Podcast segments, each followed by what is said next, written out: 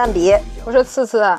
今天呢，我们要讲一个特别有趣的电影，叫《妈的多重宇宙》。其实它有一个别名是吧？叫什么？瞬息全宇宙啊！瞬息全宇宙。我之前光次次给我推荐的时候，我还没有太在意，给你安利好几遍。后来秘密又推荐了，我就感觉这是一部神奇的电影，因为我我的次次和秘密每次一次出去看电影的时候，两个人总是对一部电影的感官千差万别。我记得当年你们曾经看过一起看过一部电影，应该好像是叫《摆渡人》吧？啊，是啊，然后。据说你也哭，在现场洒泪来着。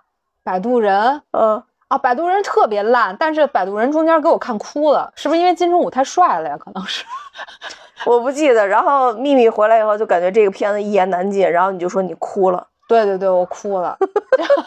我当时看完摆渡人特别喜欢金城武那段反正我就觉得你们两个每次去看电影的时候，经常有这种巨。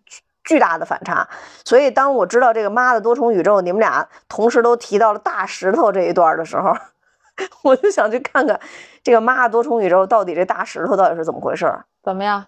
那你先说一下你的感触吧。看起来还是可以的吧，但是我觉得这个片子有点像之前咱们看的那个红熊猫《青春变形记》。对，《青春变形记》就是因为它里边其实主主要我认为探讨的还是。亲子之间的这种关系，母女，嗯，亚裔的母女之间的关系，其实可以接上咱们之前讲的某一期，什么呀？母亲节，被众多听友拍手叫好的一期，就是你还是能感觉到女儿的那种，怎么说呀？就跟他妈妈相处过程当中的那个不快乐吧，或者还有很多不快乐的儿子，压抑的感觉。啊！你看片儿，不觉得男主长得特别像成龙吗？哎男主 绝对是我一开始以为就是呢。男主出来我也是，嗯，就可怎么说，八十年代的成龙，就八九十年代那会儿的成龙，就很像那个，就是成龙演过一个片子叫什么什么伦敦决战伦敦还是叫什么？就是他已经老了以后给他女儿报仇的一个一个片子。那没看过那个片子。就跟这里边这个人简直一模一样，然后我当时就以为是成龙减了肥之后又贴上了白胡子，贴贴上了白头发，就这么这么一个感觉。嗯，对，是是特别像，就可能是鼻子是是哪儿啊？反正就是感觉非常非常像成龙。我也是当时我就第一反应，我以为这是成龙，但是我就感觉你们当时给我介绍的时候就完全没有提到这里边有成龙，就说是杨紫琼。嗯，我特别喜欢看他们，就是应该算是一开始那个那场戏吧，就是他们去税务局。然后突突然在电梯里跟他说，什什么？你你先别说话，你先听我说。然后啊啊啊！然后说你一会儿按照这个这么这么就是这么做，什么鞋子穿反，然后没有，然后他就开始跟他说，然后 杨子琼就疯了，看着那个人，然后他就拿一个伞那么挡着那男的，给我笑坏了。对，因为他上面不是有摄像头吗？他不能让那个看见吗？对，其实等于那个男的就已经是从别的宇宙穿越到。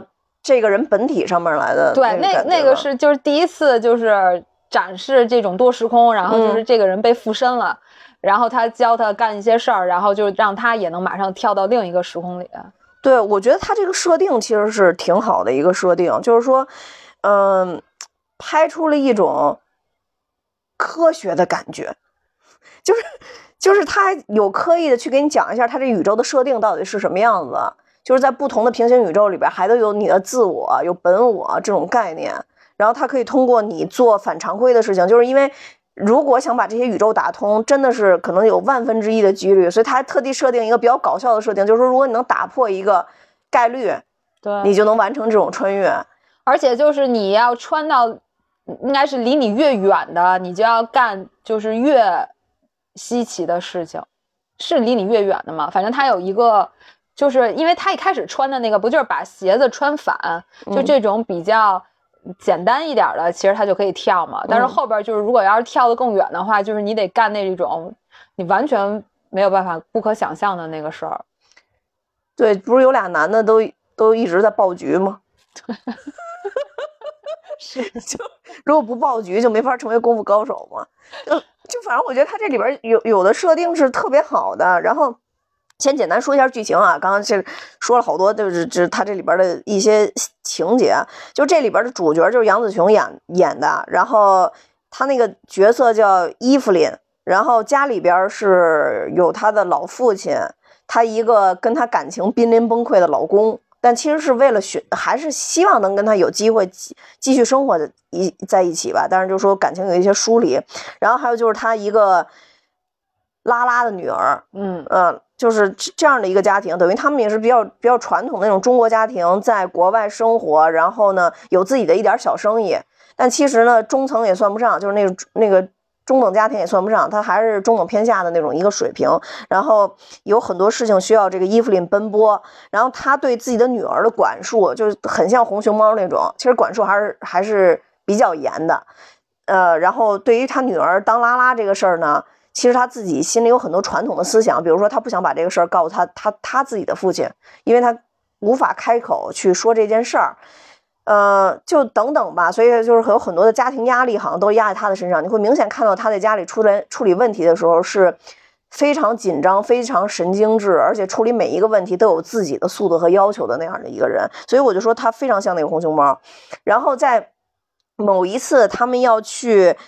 呃，去解决他们的税务的问题的时候，突然她的老公在，哎，其实不是，是在他们在洗衣店里的时候，她老公就穿越过一次了。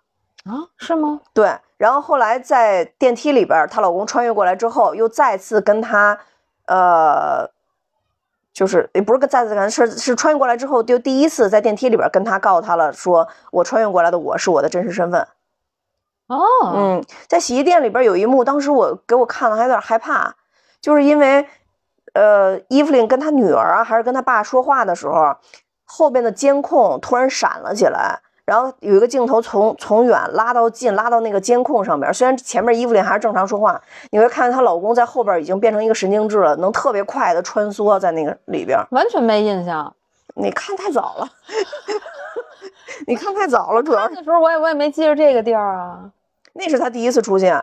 然后，所以当时我就知道她老公肯定是不太正常了。所以她在电梯里边突然变化的时候，我是没感受的。那一段我感受特别强。哦，嗯，因为这个片儿我是嗯特别想看，所以他当时就是在那个其他地区正式在院线上映的时候，嗯然后就一直在关注，然后就看他在流媒体上映的时间是什么时候。嗯然后所以那一天啊非常积极，就搞到了这个影片。然后当天晚上，非常快的洗完澡，躺在床上，特别惬意的就点开了这个片子，然后整个观影过程也非常开心。你当时对这片子期待是因为什么原因啊？就是这个设定啊，这个设定我就觉得很妙啊。不是因为他亲子关系吗？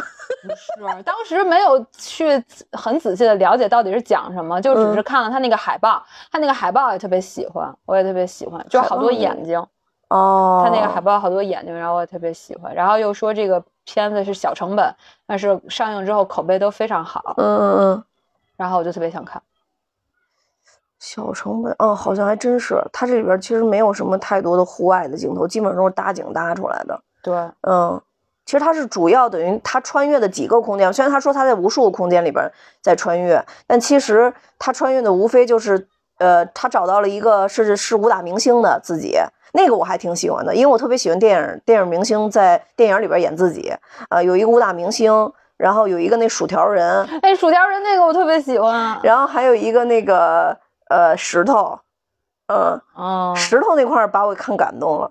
还有一个石头，石头没有人不感石石头，我觉我觉得所有人都得感动。石头石头那块我感动了，然后还有一个什么设定啊，厨子啊，厨子挺逗，厨子太逗了。厨子那边我感动的原因是因为我我很喜欢料理鼠王，你知道吗？那我倒不是，除了那个我就看最后他骑在那男的头上，然后抓着他头发让他跑 太逗了。这片儿就是又特别逗吧。又特别逗，然后呢，也也还挺感人的。但中间有一段，我就觉得挺害怕的。哪儿啊？就是那个，当时她刚听她丈夫的，就等等于在税务局，她突然发现她丈夫变化之后，她丈夫不是让她去到那个储物间里面吗？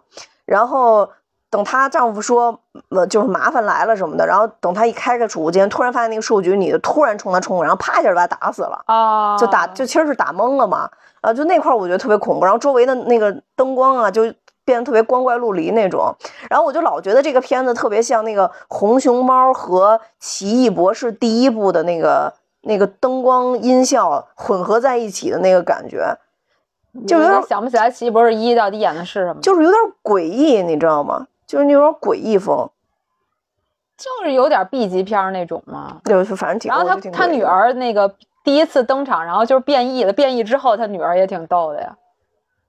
我就记着他女儿拿两个大鸡鸡在那耍，一开始我还有看错了，我以为是拿的那个就薯条的那个那什么，然后后来发现耍的真厉害。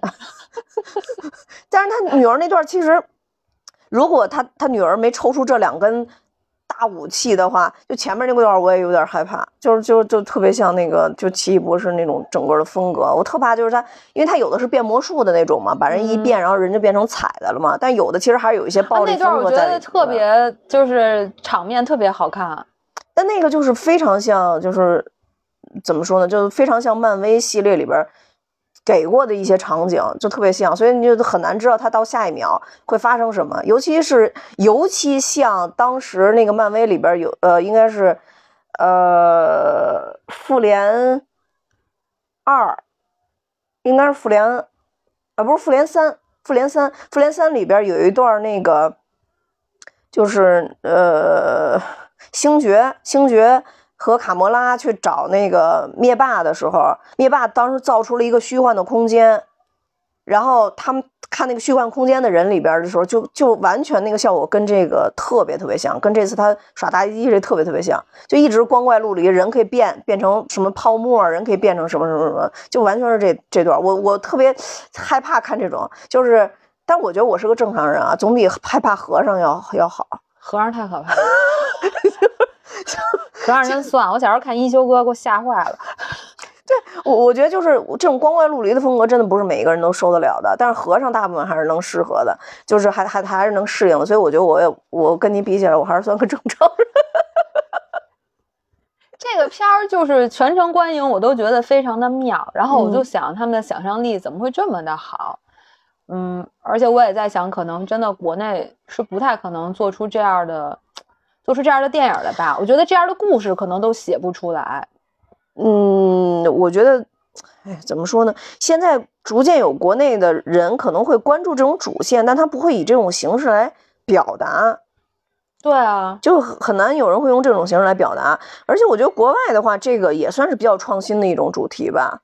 嗯，对，就应该也算是。我觉得好像我看前一个就恰好就是红熊猫。因为现在其实关于多重宇宙的这种叙事还是挺多的，嗯就超级英雄电影儿，然后还有挺多的都是要要在在说这种就是平行宇宙世界里都各有一个你，然后可能围绕着发生的一件一些事儿嘛。对这个设定其实也并不是太新奇，嗯，但是我觉得就是 他最后说那个黑洞说了半天是一个贝果儿，我笑坏了，我想怎么会是个贝果儿？然后他中间还特别认真的解释什么，他把他的什么烦恼、情绪，什么所有能能烹调的东西，全部扔到了这个这个里边，把它怎么组成了一个，一开始还挺诡异的那个，说是一个黑洞嘛，对啊，结果拉进的是一个贝果儿。嗯、对，然后说那个就怎么着就进去，然后呃什么我想探究进去之后的感觉啊什么的，其实还是他女儿就觉得完全不能被他妈理解，然后很难就没有办法跟他妈相处吧。但是他妈的意思就是说我我其实是很爱你的，因为他最后去挽留他，好他他挽留他那段也挺逗的，他也没有说他好像说一句什么呀？他说你胖了。就是他们最后在洗衣店里，然后他女儿就是又特别崩溃，然后虽然他妈都说原谅他什么的，他女儿还是很崩溃，然后就出就走出去了，然后就开车门要走，他妈就出来跟他说了一句，其实应该是要留他，然后就好像就说了一句说你胖了，对，就那段儿说不出来，然后他女儿真是啊实在是太崩溃了，嗯，但是他其实想传递的理念是说，虽然我有那么多就是我的世界。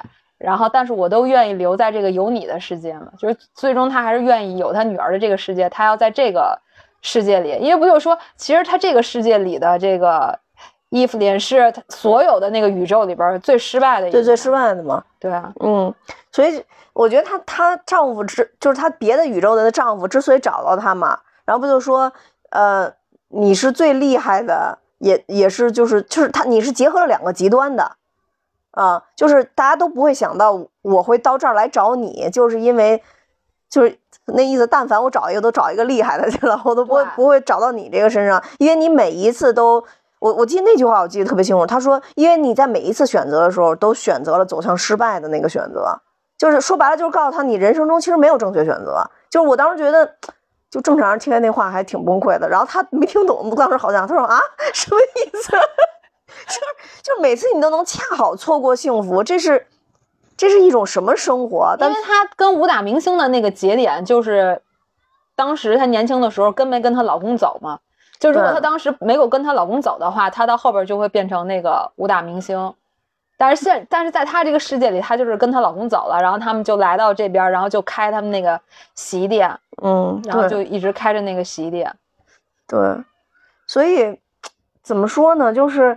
我我也能理解吧，他是表达那种母女情，但是我觉得他这里边，当时我看完了以后感受特别深的，就我以为会他第一次挽留他女儿就会戛然而止，基本上他女儿就会回首，然后跟他拉手就走了。结果他挽留完第一第一次他女儿之后，就是你说他追出来的那段，然后结果他女儿还是要坚持走到那个贝果里边嘛，其实他是又往里边走了一层，然后到后边他又发表了一段特别大的一个，也不是说演说吧，他其实是。到上边以后，他他真正好像是跟他说的是，我要放手吧。有好多他的类似于像他的教徒似的，大家都各自给他们找到了让他们能够感动的事情。对，然后最后他又冲到他女儿那块儿，然后就不让他进去，然后就跟他跟他说，对，然后就是好像他是第一次跟他说的时候，他就说如果你是这样的话，我愿意选择放手。然后他女儿就进去了。啊，进去了吗？对，然后后来他就他就又梆梆梆梆一大，就他都打完了以后，把那些人全都打完了以后，他跟他女儿就说说，如果是这样的话，好吧，那我愿意选择放手。但实际上就是在他那是在那个呃呃呃搏斗的那个宇宙里边嘛，但实际在洗衣店里边，后来他又跟他女儿发表了一阵爱的演说，后来他女儿就又从那个被裹里边又出来了，忘了。所以我觉得那个是一个特别大的转折，因为我当时其实有一种很奇怪的感觉，就是如果我当时在想，如果是我的话，他选择放手，到底是不是我想要的结果？他为什么要再再加一重这个东西？因为一般情况下，我我老觉得电影就是妈妈说好吧，你去追求你的爱吧，我我我愿意放手，你愿意去体验什么你就去体验什么。然后女儿就应该回头拥抱妈妈，然后就结束了。他这里边就是好吧，那就是监听女孩儿。他就说好吧，那我选择放手。然后他又进了那大贝果，然后他就等于相当于他女儿已经走了，然后他又发表了一阵，他说其实我真的不能放手让你走，什么什么什么。然后这个时候突然从那大被窝里，他女儿的手又伸出来了。然后他又把把他女儿给揪出来了，这这才结束嘛？看我这困惑的眼神，你我完全忘了这段，我到完全忘了。那你记得什么？我就记得，就记得我自己那个哭的那个几段啊。一个就是他变成石头，我从头到尾没哭啊。我别跟你说，就唯一有那么削削微微一点感动，就是石头那段。他石头那段是为什么？一一个是因为我就是觉得他石头那段用默剧的那种方式体现，他就没有声音嘛，他只是在那儿打了一些字，然后好像说这个还是杨紫琼自己提议的，就是把它改成这种就没有对话的。然后就是因为本身我在当下的那个心情，我就是觉得现在这个世界非常的讨厌。然后他他终于到了一个世界里了，就没有人，就是大家只是石头。然后他就说那个你是一个石头，你就只需要静静的在这儿。看着就好了，然后我想，这不就是我心情吗？我就是想变成石头，然后静静的看着呀。你一个在家待了一个月就要疯狂出去吃烤肉的人，你什么？你静静待着，你那会儿是疯了。我当时当时看这个片子的时候，那个当下就是这个心情。然后还有就是，它是两块石头嘛，其实就是妈妈跟女儿。然后那个女儿的石头就往往往一边走，然后妈妈那个石头就追着他，然后最后他就滚下去了，然后妈妈那个石头就追着他一块儿滚下去了。对，让我就大哭，说：“哎，真的是，太感人了，而且那个石头还贴着那个眼睛，眼睛，啊我就是因为那个眼睛，所以才喜欢，因为一开始是看不见那个眼睛的嗯。后来他妈等于变成二郎神之后，石头那边也变成二郎神了，不是变成二眼神了。啊，那眼睛不是因为他爸喜欢这些比较奇怪的东西，老要贴着眼睛吗？然后他一开始就非常排斥这些，No no no，然后他就他就觉得，他就因为我记得他他一开始是就拿出一包，那一包里边都是那个眼睛，然后他就非常的嫌弃，对然后他就说那个就是这个这他他就理解不了嘛，就是。因为其实那眼睛就是把什么东西都贴上那眼睛之后，就感觉那个东西活过来，就感觉那东西特别可爱。然后那石头上他就都贴上那眼睛，啊然后我就觉得真是真是非常感人了。是后，其实那个他那眼睛是怎么出来的呀？他在，就是他超能女儿，他超能女儿那个世界，他们不是一直在一个大厅里边搏斗吗？搏斗到后边的时候，他放下了自己的一些心魔，因为他其实，在不同的宇宙里边是在面对不同的人。他在薯条宇宙里边，其实他，我觉得这个都是有寓意的啊。薯条宇宙里边，其实他感受了他女儿能感受到的爱，拉拉之爱。因为他其实，在那里边是跟那个税务局的女那个女的，一直舔对方的薯条，然后吐番茄酱和那个什么，那拉拉之爱。然后在第二个宇宙里边，她其实在感受的就是她跟她老公的那个感情。如果再一次选择，她到底是选择当武打明星，还是选择跟她老公在一起？其实，在电影里边，她再一次选择依然是跟她老公在一起。所以，成功和失败其实没有绝对的标准，而她自己的选择。然后，她在那个就是她在武打的这个就是一直跟她女儿搏斗的这个宇宙里边，其实有一个特别重要一幕，就是她最后认认可她老公，认可她老公这段呢，其实是在她跟她老公呃那个宇宙里边，武打明星那个宇宙里边，他已经想清楚的时候，他突然从兜里掏出了一只眼睛贴在了这儿，变成了二郎神。你已经不记得，看你这迷茫的眼神，简直 像在韩国那次旅游的时候，你走的魂飞魄散那次一样。他就是中间有一幕特别帅的，一低头，然后一转，啪就把这眼睛贴在中间了，然后那石头也有了眼睛，然后他就像开了天眼一样，他看见了这宇宙的一切。那块儿我觉得特别帅，就我这样突然觉得终于灌输了一些中国传统文化，就二郎神牛逼。哦，那我这那我到底还记住什么呀？我确实看了得有一个月了，这片子。一个月就忘成这样了，不是，我还记得一个，我我第二个哭特别惨的，就是他们那个薯条儿薯条人，薯条人的爱情。就就是因为一开始他特别排斥嘛，就薯条人表达的爱就是必须得双方互相把自己的那个薯条手塞到对方嘴里，然后大家就那样那样。然后一开始他是他是在那个电视上面看那个电影上面那样去演，就两个人就这样，他他是特别排斥的。然后他在那个星星球里边还一开始想要离开那个他的这个爱人，嗯，然后后来他在那个薯条星星球里边，那个因为他们的手都是薯条手，所以他就只能用脚去弹那个钢琴。啊，对，那段把我给笑死了啊。我那段那段我就觉得，然后我就觉得，嗯，真是厉害。就反正他的设定是很奇特的，但是我就觉得，他之所以选了这几个宇宙，其实都是怎么说呢？都是在映射他现在这个宇宙到底是错误还是正确，是不可预估的，都是你自己的判断。包括你最后说的那个，就是即使这都是错误的，他依然愿意留在这个宇宙，并且他不愿意消灭他女儿嘛。对，其实从其他宇宙来的，他的爸爸已经告诉他，你必须得消灭他。如果如果你消灭了他，这个宇宙起码是平安的，他就不可能再侵入到这个宇宙里边来了。然后他就为了他的女儿能存活，他其实是背水一战嘛，相当于。对那幕我记着他女儿被捆在那儿，然后他拿了一个刀，让他过去只是给他对打开，把那个捆他的绳子还是塑料袋什么给他解开了。绳子绳 子绳子给解开了。对啊，所以就是，我觉得他玄妙就就玄妙在这块儿了。比如说，他跟他女儿有很多的，呃，怎么说，就是语言的冲突吧，不停的在吵架，不停的在吵架。所以就石头那一段儿，就是两个人各自安宁，但各自安宁没有变化的，依然还只是爱而已，就是就就是爱而已，就其他的东西就是表现就体现不出来的时候，他依然还有石头之爱。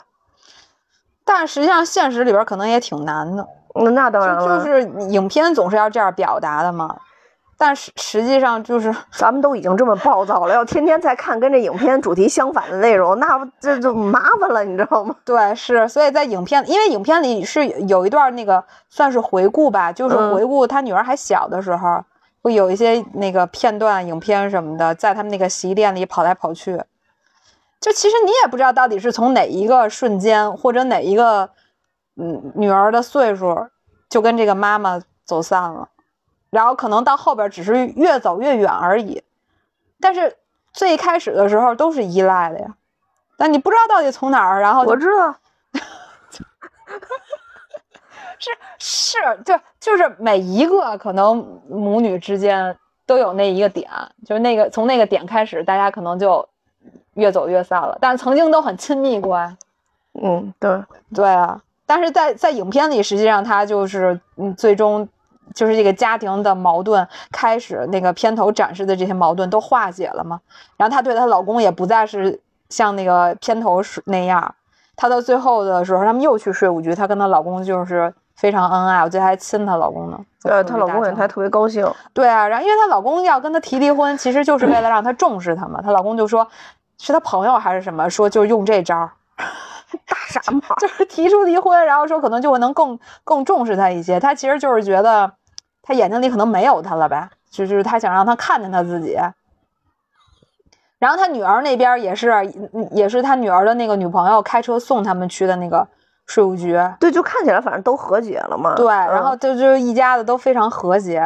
然后那税务局的女的其实也是，就是也也是跟自己和解了那个意思，税务局的那个女的。因为最后他们实际上在那个洗衣店那场戏，就是她把那个玻璃都给砸了的时候，然后呃，她问过她，就是她好像发现她老公在这一个世界里边也有闪光的点，因为她老公去跟那个税务局女的说了几句话，然后那女的好像就就说。再给你们一次机会嘛。对，然后她就很惊讶，她就问她老，她就问那税务局那女的，她说她跟你说什么了？此刻我也想穿越一下，找一个人帮我上工商局说说去，太他妈应景了。所以这个就哎，这反反正就是，呃，他其实讲的故事也不是说多玄幻，那只是他的表现形式和手法，确实还是非常新颖的，就很搞笑。对啊，所以我我也在想，就说你看现在咱们国内有好多这种什么电视剧啊什么的，其实也有很多去讨论这种亲子关系，然后家庭关系的这种，但是就是感觉可能太接地气了，就太让你看不下去，你知道吗？就感觉是狗血剧。是，而且太感觉太模式化了吧？就对，它就不像那个类似于像那个红熊猫，还有这个，其实主要还是讨论的一个话题。而且我觉得发现国外的导演怎么那么喜欢看讨论这个亚裔的亲子关系的问题呢？是不是实际上真正出去的亚裔会更重视家族或者家庭观念，其实更重啊？好像亚裔有大家抱团的那种，对，有有这个这个这个嗯奋斗出去都不容易。嗯然，后感觉是要更更紧密的团结在这个家族里。而且我觉得杨紫琼也很有意思，接了这么一部戏，就听说好像他还没去参加首映，因为得了新冠，是吧？是吗？嗯，对。然后嗯没有没有参加首映，但是我觉得他能挑战这种戏真的挺不容易的。而且我从这这部戏里看出杨紫琼真的是老了。他上戏的时候，我都还没感觉有这么老。但是实际上，他在这个戏里，因为他一直都是就披头散发的嘛，在嗯这个这个本真的这个世界，就想展示说他生活比较辛苦嘛，他就也没有什么装法。然后他突然到那个武打明星那个世界里，然后他开始打起来的时候，就他会打了，他就开始打起来的时候，我觉得特别厉害。就一脸颓废，然后就，然后就咔咔打起来了，然后特别厉害，就我觉得真厉害。就是杨紫琼打的动作特别好看，她每次一摆出那个姿势来的时候，还是人家还是带着功的，对，还是很漂亮。对，但我还是最喜欢他，就是到了武打明星那个世界，其实你会明显看到，呃，片子里给出来的他比较留恋的世界就是这个世界，就武打明星这个世界。当时他就是异空间来的老公跟他说，你不能沉迷于任何一个世界，如果你沉迷于世界，就是你长时间在别的世界里边待着的话，你你脑子就该爆炸了。他到后来不就爆炸了吗？对，后来他是为了他女儿嘛，因为他要不停的穿梭，然后获得那种诡异的力量嘛。就当时说他女儿疯了，不就是因为是这个原因吗？啊，但当时他其实留恋的就是武打明星的那个世界，他其实中间还有一个唱戏的世界，好，对吧？哎，唱戏的世界，但是后来摔一大跟头，啊，对对是有一场，我就我就记着他有一个让他跳跃，是让他要跟那个税务局女的说他爱他，他说不出啊，对，然后他就哎还有一个我我都忘了，因为下午真是想不起来，但是中间有好几个穿越的条件，我都觉得特别可笑。她老公吃口香糖，我记得其中有一个，就是第一次穿越变身的时候，把口香糖突然拿出来，特别狠的嚼两下，然后啊就咽了。呃，就就是一开场那个在税务局那一整段戏，我都特别喜欢。到后边他们在那个电梯间那块儿，然后跟那个警卫，然后在那儿打，然后然后然后他就特别他就傻了，他就想这是我老公吗？我老公怎么突然变得这么厉害？然后还有他那爸爸坐一轮椅，那那场戏我觉得特别逗，因为我当时看到那儿的时候我还有点懵呢，就我本身还有点懵，我还没太。谁不懵啊？看到那儿都特懵，你知道吗我？还没太弄明白到底是怎么回事儿，但是就看那个场面，觉得特别逗。哎，真的，他这里边穿越条件也是一个特别亮的点。就对啊吃口香糖那个，然后你说那个说我爱你那个，而且第一场就是展示他可以穿越，他带上那个东西，然后开始那个画面呈现，他一半是这样，然后一半是那样，一半能听这税务局女的在那说，另一半是有人在那喊他，我觉得特别逗。然后就是，然后就是你说那个什么我爱你那个，然后还有他们，我但是我印象最深的还是要要爆菊那块儿，就那个男的为了变身，然后要爆菊那块儿，就他们每一个人都为了能迅速穿越，然后所以就搞了很多的这种自己永远不会做的事儿嘛，就小概率事件。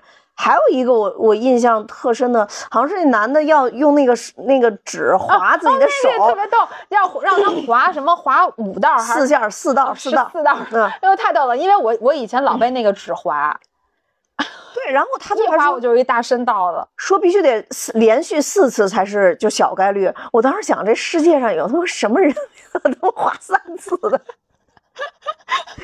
他那他那设定真的是太逗了。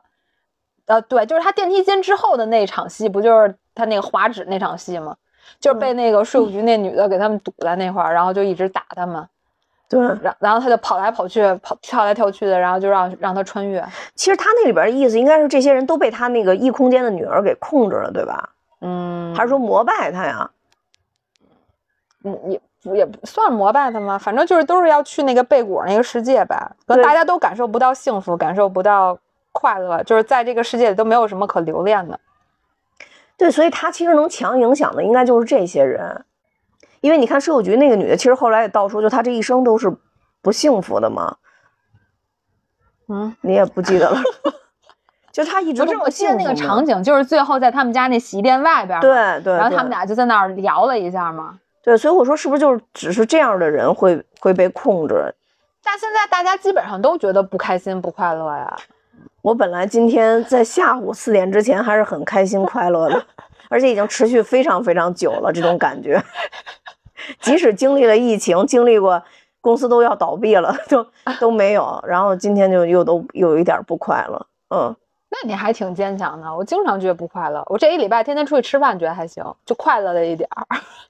那没有，那我还是挺还快乐，还是挺挺容易的。后来我还在想，我今天这么不快乐，但是一会儿要要跟你一块儿录音，我觉得还挺快乐的。对，这就跟他最后去帮那些人找了一一些让他们感觉到幸福的事儿似的嘛。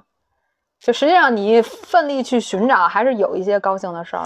他其实当时是把那些人不快乐的点都问清楚了以后，然后帮他们解开一些心结。嗯其实我觉得，包括那里边还有情侣在一块儿，然后等于现场解开心结以后，两个情侣也变得非常亲密。就是说白了，就是找到你那个幸福幸福瞬间了嘛。嗯，但是实际上他女儿一直到直到呃整个片子最后，他才算是找到了自己的幸福瞬间。也就是说，他终于明白了，在这个世界上，呃，放手可能不是最重要的，而是相互找到一个平衡点，可能是比较重要的。我这是我的理解啊。因为就是你完全 表现成，呃，我都依着你，或者你你你愿意怎么样做，我都我都可以。你突然这么强大的转变，其实也都很难，也很难接受。所以理解他女儿为什么他即使到最后都说那个在洗衣店里那么折腾，然后就说都理解他，他女儿就受不了，还是出去了。因为转变太突然，谁受得了啊？嗯，反正我觉得这个放手一搏这个事儿不是很，嗯，就是就是就是挺假的。然后，如果当时他女儿回头了呢，这片子也就是一个平庸的片子。但是到后边他有了再次反转，就是告诉他女儿，其实我还真的在心里，确实根本放不下你。然后他女儿才回头，就所以我觉得这个还挺。就是他在户外跟他女儿说那段话吗？对对对对对对。然后所以就是到后边，相当于大家找找到一个平衡点吧。我觉得这个才是真实的生活。但就生活找这个平衡点是一个特别困难的事儿，找不着，嗯。特别难，就早早已经放弃了。对，所以这个我又想起一个，虽然我在节目里边已经说了好多次的，就是当时我在那个新加坡国立博物馆，就这一生让我最触动的那个点，就是当时在新加坡国立博物馆看到的那个，就跟他这里边图非常非常像，它也是一张就是那种跟网状似的那种连线图，嗯，但每一个那个连线那个点上都写着一个号，嗯。啊，然后呢那个号。底下对应着这个号里边的一个人说的一句话，嗯，当时我就看见那里边，因为好多号嘛，那一网状图，然后我就一那天博物馆里就我一个人，然后我在那慢慢看，然后他那里边就有很多人有一些奇思妙想，比如说我其实认为这个世界是就机器人控制下的世界，什么我其实认为如果我就是我死了以后，我就再也没有今生再也没有未来，就然后当然也有很多就是奇特的，比如说我觉得我们家小狗。其实是人变的，就类似于这种的。就我会发现，以前就是我想到的很多想法，其实从来没有被人理解的想法，在那里边竟然有几个是被人写出来的。后来可能也是因为当时那个状态，那那是我那会儿是我特别开心的一个状态！就那会儿刚从咱们前场离职的时候，呃，非常开心的一个状态。但是当时我看到那些东西，我自己一个人在就在那个美术美美术馆里就呜呜哭了半天。就我突然觉得，就好多事情，我就我就释然了，就跟他这里边是是一样的。就是我当时就觉得说，呃，那好吧，有点像我之前跟你说的，这这事解决不了，就来世解决一样。我当时就想，那好吧，那既然可能我周围没有人理解我，但是没有关系，我并不孤独，因为在这世界的某一个点点上，那个人他是理解我的。可能只是我说我们今生碰不到，但在精神上面我们是相互依赖的。就那种感觉，那不就就跟我看见那个石头那个哭哇哇哭是一样的。对啊，就是在我当下，就是想，也是觉得太吵了，这个世界太不好了，太吵了，我不喜欢人。然后我就看他那个影片，突然安静了，都是石头，然后对着一个大悬崖，然后另一石头还要跳下去，都变成石头了还要跳下去，都不愿意跟他站一块啊。对对对，那块也是，哎呦，太撕裂了那个部分。嗯，但是但实际上有时候关系就是这样，嗯，就是你跳下悬崖，我也得跟你跳下去，因为实际上，哎呀，好，反正就是有的时候不是说真的是咱俩有什么矛盾，就感觉好像是咱能说开了解决了，实际上不是，就真的不是那么一回事儿。你你你你说了，其实可能也不能改变什么。一个是吧，我觉得本身的亚裔家庭的人的表达方式本身就比较委婉。你也很难去说，说的时候呢，有的时候想表达爱的时候，其实表达出来是伤害。就你像是说那个我胖了，就是你胖了那个事儿。嗯。然后还有一点就是，我真的觉得最大的和解就是产生距离，没有距离就很多事儿都都好了，就都不会有那么那那么多的事儿了。因为你你产生距离之后，你起码见的时间少了，你自己也会有一些克制啊，比如说你。过很长很长时间你才会见一次，就说啊，反正就这么几个小时就得了。他不像天天见，你想好吗？我今天不说，还有明天呢。哦，你是不是这种想法？难受。嗯，所以说它就是一种距离的感觉吧，就这产生距离以后反而会好很多。所以也就是这影片最后表达，其实它最后就是掌握了一种分寸感，有爱，但是也有分寸感。你你知道那个石头那个正正好前两天我看了一个叫叫什么那个警察荣誉，呃那个张若昀演的一个电视剧，然后里边就有一个就是他就讲的都是派出所民警处理那些小案子，其中有一个案子就是有一个应该是一个硕士研究生吧还是博士研究生啊，然后要跳楼，他妈就在后边哇哇喊，然后喊到后边他就跟那个他儿子说你别跳，你要跳我就跟着跳去。你可以先不跳，我先跳，去 就就跟那石头是他妈一样的。我跟你说，就是死死我怎么也得跟你死一块儿，就你都不想死清净了，就那意思。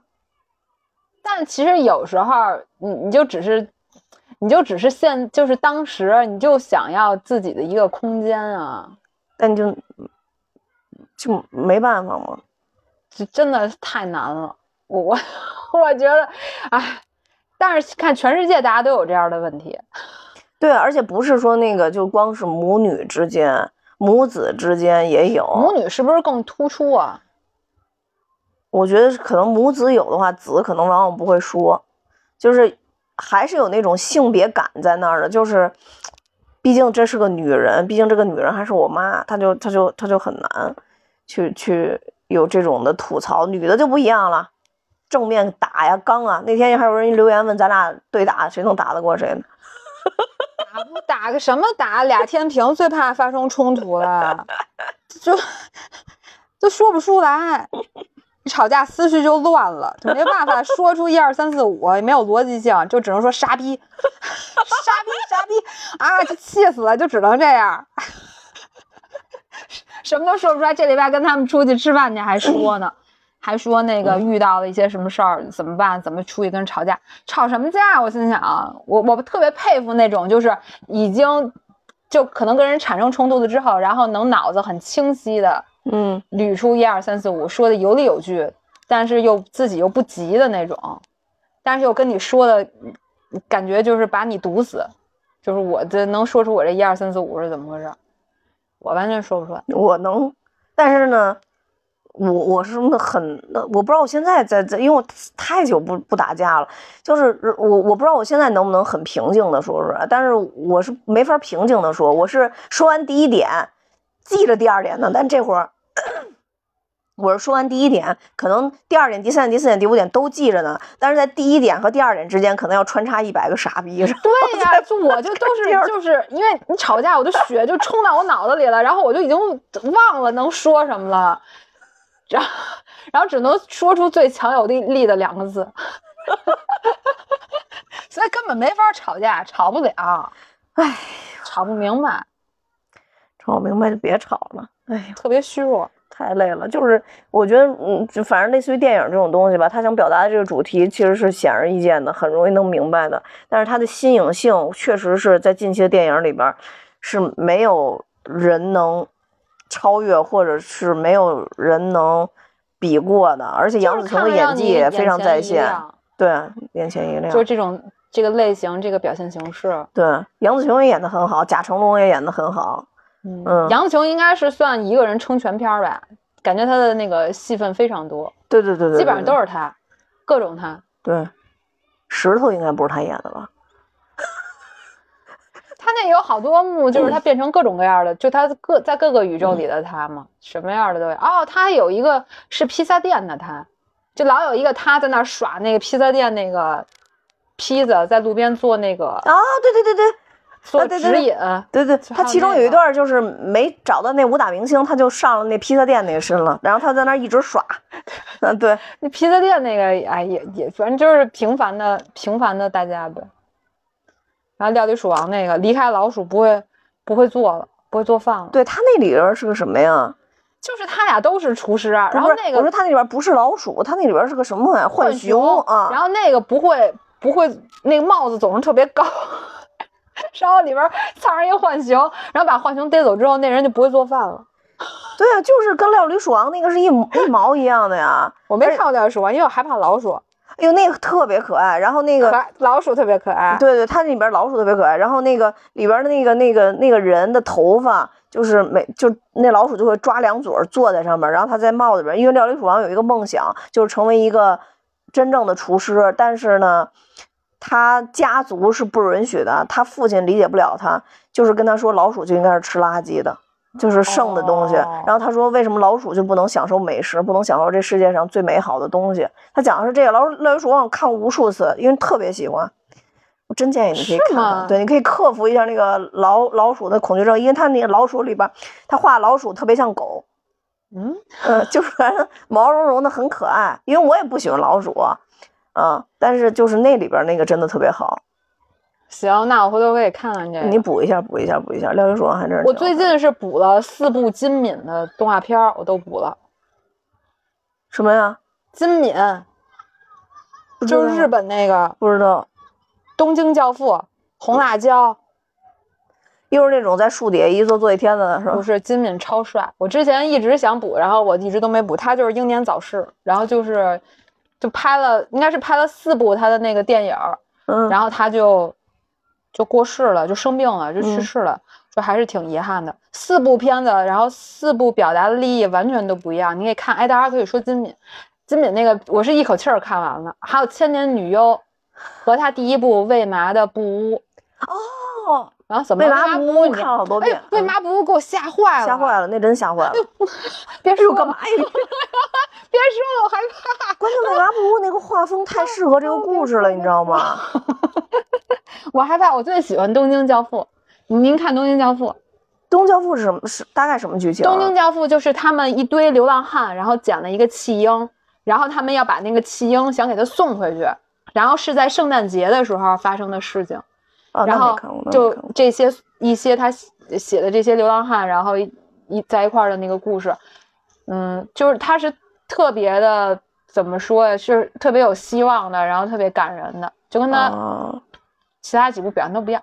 他这四部其实想想说的东西都不太一样。千年女优是爱情，为嘛不误是吓人，是惊悚，红辣椒是就是比较。传奇吧，就是异域空间的那种吗？为啥不不是为了追求成功而变态的女人吗？那里边变态的是变态人，就那个那个片儿，我到最后我就只能就是捂着，就我就 捂着看那字幕。对我也不敢看，我害怕。我确实那片确实那个是挺害怕的，而且我觉得就是他那个画风画这个画这种故事是特别害怕的。而且他那个画风把人容易画成比较猥琐的样子，他不行，他那为啥不也表情太猥琐了，太猥琐了，实在是。你看看《东京教父》吧，行，反正这里边我最喜欢《东京教父》，其他的其他的那个那那仨，那不害怕是吧？哦，《东京不误》是一个特别温暖，特 不对，《东京教父》是一个特别温暖，然后特别可爱，特别有希望。我觉得结局也挺好的，是吗？特别好，我觉得他，我觉得他，我觉得他弄的可真好。我现在就不爱看结局不好的故事，《东京教父》特别治愈，尤其是你现在这个心情，你就应该看 看一部这样特别能治愈、带给你希望的。我觉得现在能给我治愈、带给我希望的，可能是什么商法的动画版。那你可能得，那你可能得看那个罗翔老师了。哎，好吧，好吧。那我们今天那个妈的瞬息宇宙，要么就就聊到这儿吧。其实前面聊的挺多的，然后我觉得这个片子吧，呃，国内应该是肯定是上不会去上这种片子。这要上得剪成什么样啊？就没错，你就看不了了呀！你整个薯条人你都别想看，薯条人不想看，而且那大武器也看不了了。对啊，肯定各种的都不让。两根火箭炮一样，这种这种简直就没法剪。嗯，所以如果大家想去看的话，可以就是自己去找找资源，或者看看周围朋友有没有。但是它的创新性和它的故事的这种新颖性，我觉得都是应该说我是完全没有见识过的。是，呃，他把这个亲子关系、家庭关系缩影成一个叫什么多多元宇宙的故事，真的是没有想到，真的是没有想到。我觉得这真的是一个创新，而且他的导演是他导演应该是亚裔和。美裔两个两个导演其实是，但是他那个好像主标的我看是亚裔导演的那个那什么，所以也能理解他对亚洲人的这个亲子关系和这个感情理解的也是本本身是比较深刻的，对吧？所以更多的，因为它这里边精彩的内容太多了，呃，一是一个是因为呢也不想给大家剧透太多，二呢主要是因为呢我看次次也实在是想不起来了，然后 一脸迷茫的坐在我对面。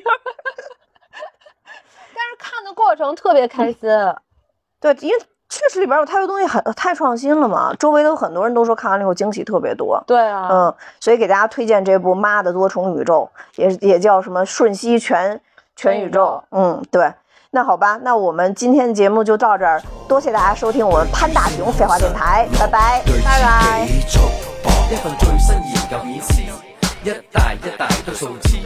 一男子，君如创思时候就识话早知。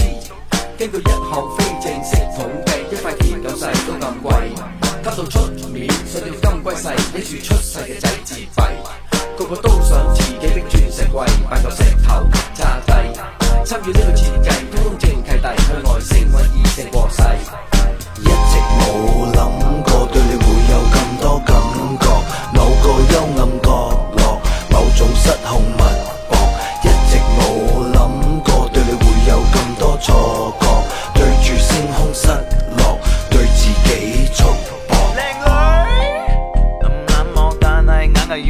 靓女，听讲你有个低唇嘴。